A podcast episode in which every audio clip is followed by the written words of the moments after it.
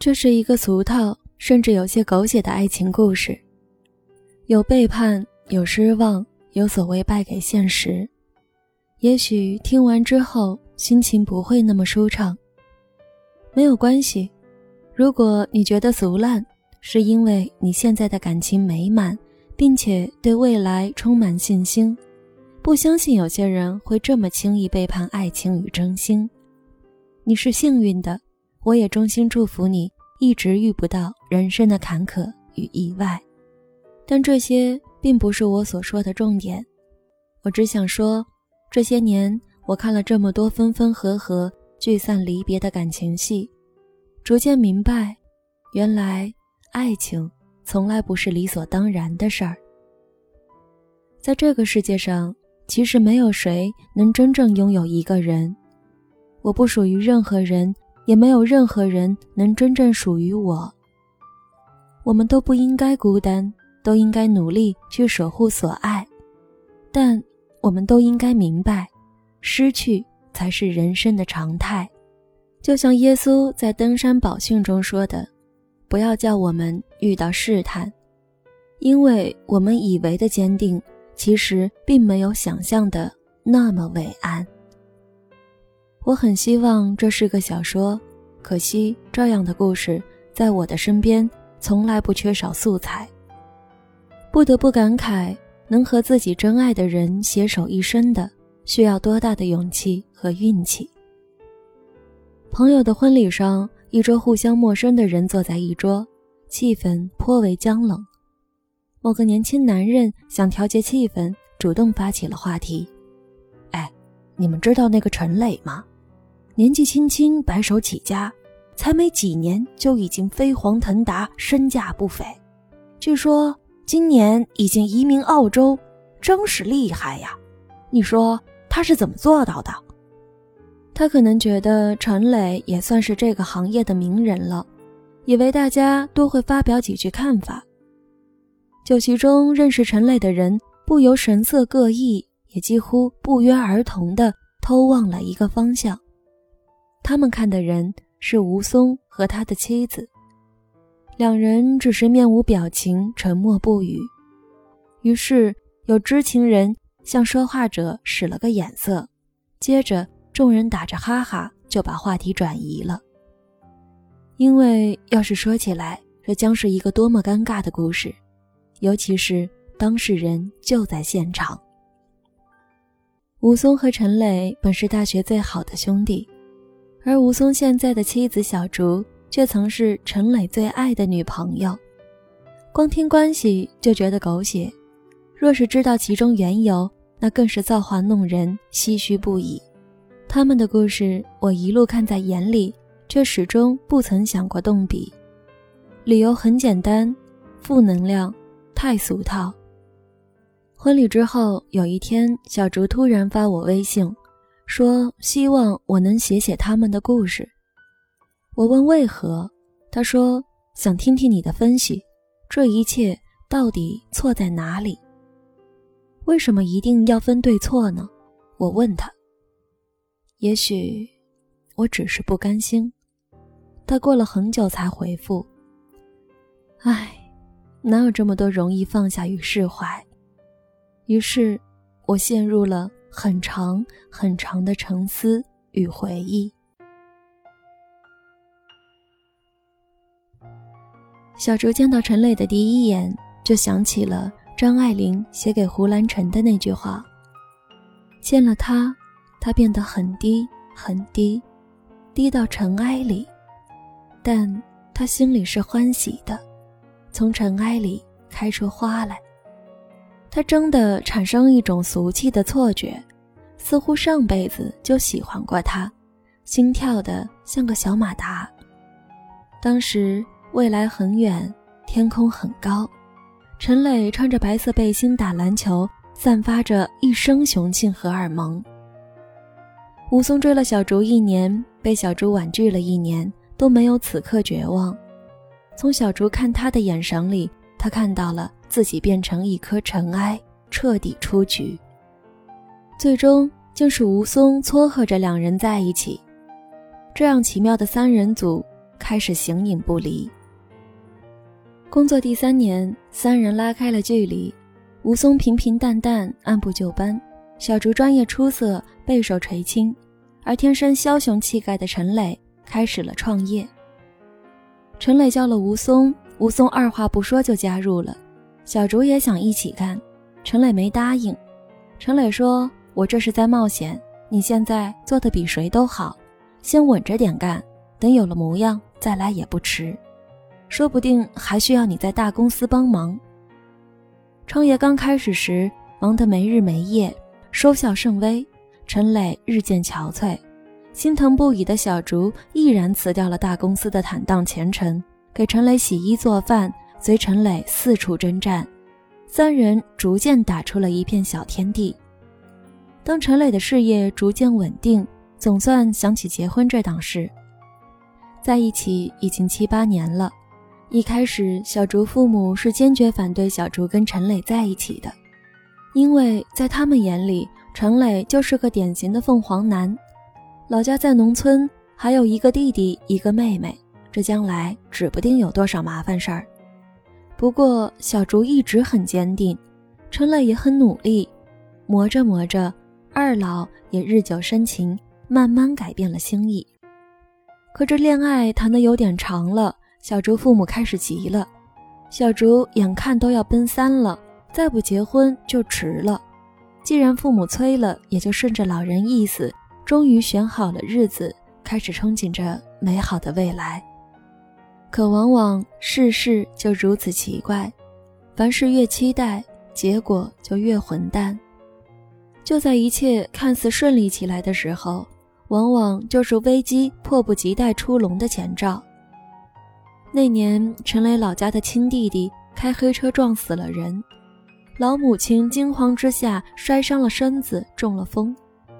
陈磊东凑西借，给弟弟赔了一大笔钱，又为老母亲治病花了所剩不多的积蓄。体贴的小竹想把买房的钱给陈磊母亲治病，不过陈磊说啥也不同意，说房子已经买不成了，不能再拖累你。这事儿。就算暂时过去了，可陈磊手头的流动资金也所剩无几了。上帝似乎总是不介意在倒霉的人身上开连庄。在这接二连三的悲剧之后，也出现了陈磊事业最大的转折点。公司持续赤字，但只要顺利接下某个大客户的生意，他的人生一下就能反败为胜。而如果因为资金周转的问题放弃了这个机会给对手，那么接下来只有等待倒闭，连员工的工资可能都开不出来。成败从未如此清晰，只待陈磊自己何去何从。而这所有一切的问题都指向了一个核心：钱。就是那么现实，任何真挚的感情、伟大的友谊，在这个“钱”字面前。都无处遁形，那些曾经胡夸海口的好兄弟，此时都消失不见。人情冷暖，饮水者自知。也唯有吴松和小竹始终站在他这边。吴松家里也不富裕，咬咬牙拿出积蓄，但也只是杯水车薪。而小竹更是愿意把买房的钱用来解决陈磊的困难。实在不行，想办法再问家里借借看吧。陈磊很感动，但他也很清醒。他知道这些钱解决不了根本问题，而且很有可能因为后续资金不到位，工程做不好或中断，最终反而人财两空。巨大的机遇往往也是巨大的陷阱。时间紧迫，单子不会等人，陈磊几乎被逼入了绝境。正当他陷入两难境地，除了背水一战，似乎再无明路之时，一位他称呼为王姐的贵人腾空出世。王姐是个女强人，事业做得很成功，与陈磊有一定合作关系。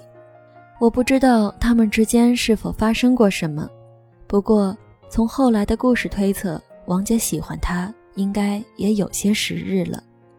之后。陈磊神奇的拿到资金，也顺利的签下了合同，然后他提出了和小竹分手。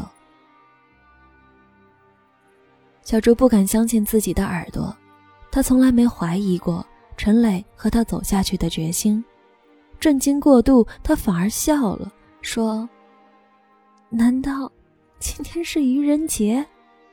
陈磊又严肃地说了一遍：“为什么？”小竹觉得自己快崩溃了。我配不上你，我没有信心能给你幸福。陈磊说的很艰难。到底是为什么？小竹几乎是咆哮的问。对不起，我爱上别人了。你骗人！小竹狠狠盯着陈磊，向来看似硬气的陈磊竟然扑通瘫倒在地。因为。我已经输不起了。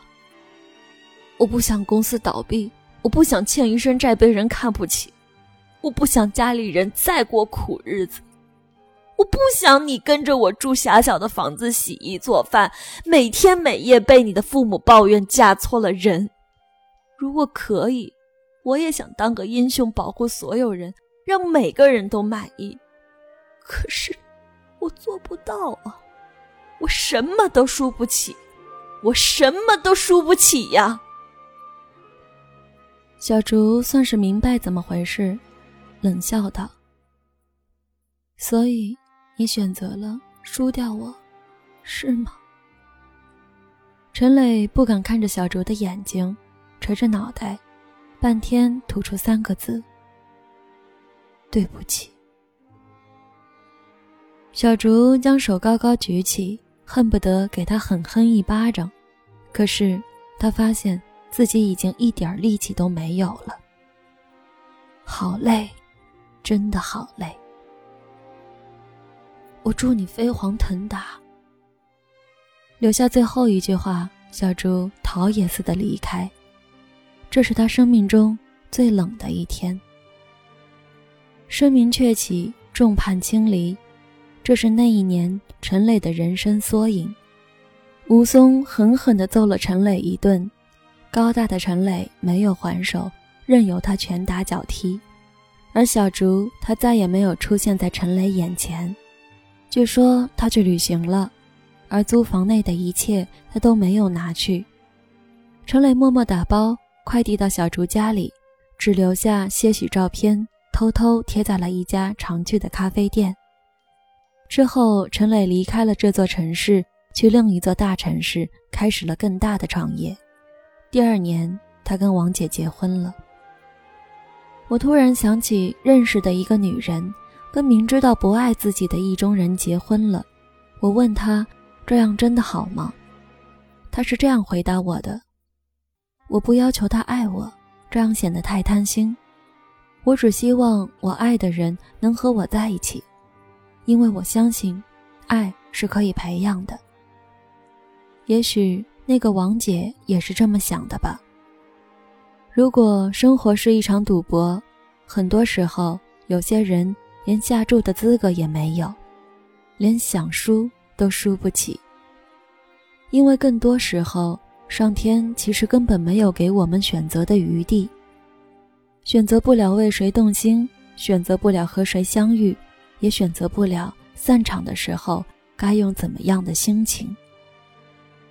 我唯一清楚的就是，任何选择都有代价，至于代价是什么，也只有做出选择的人自己知道了。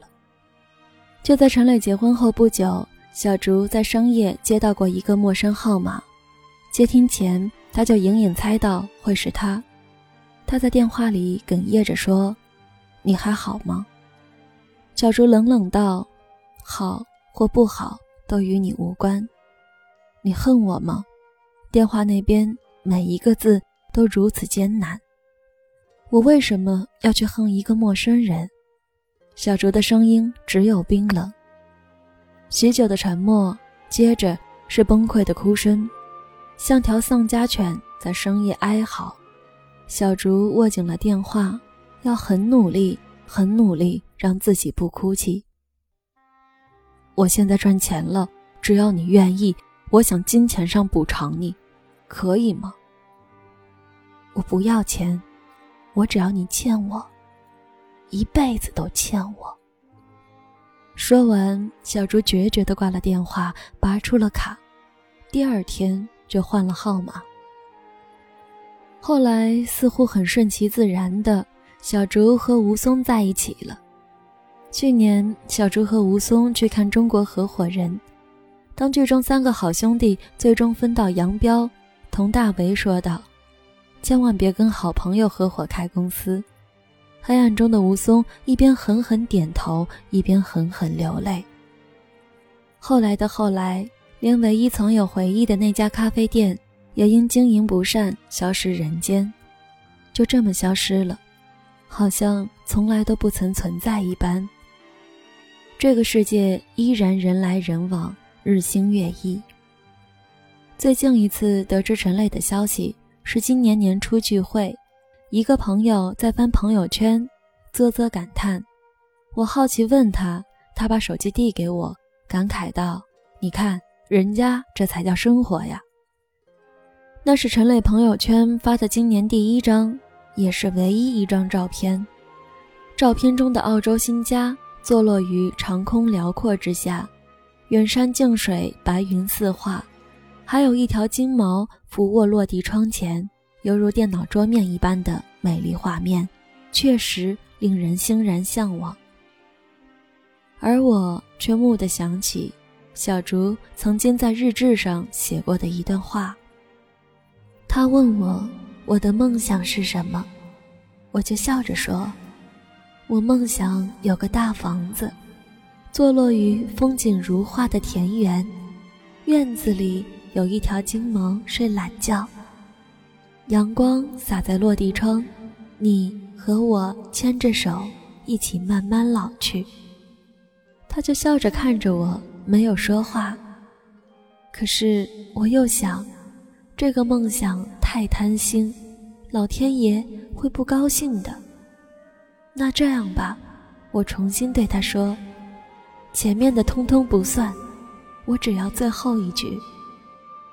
你和我牵着手，慢慢老去。”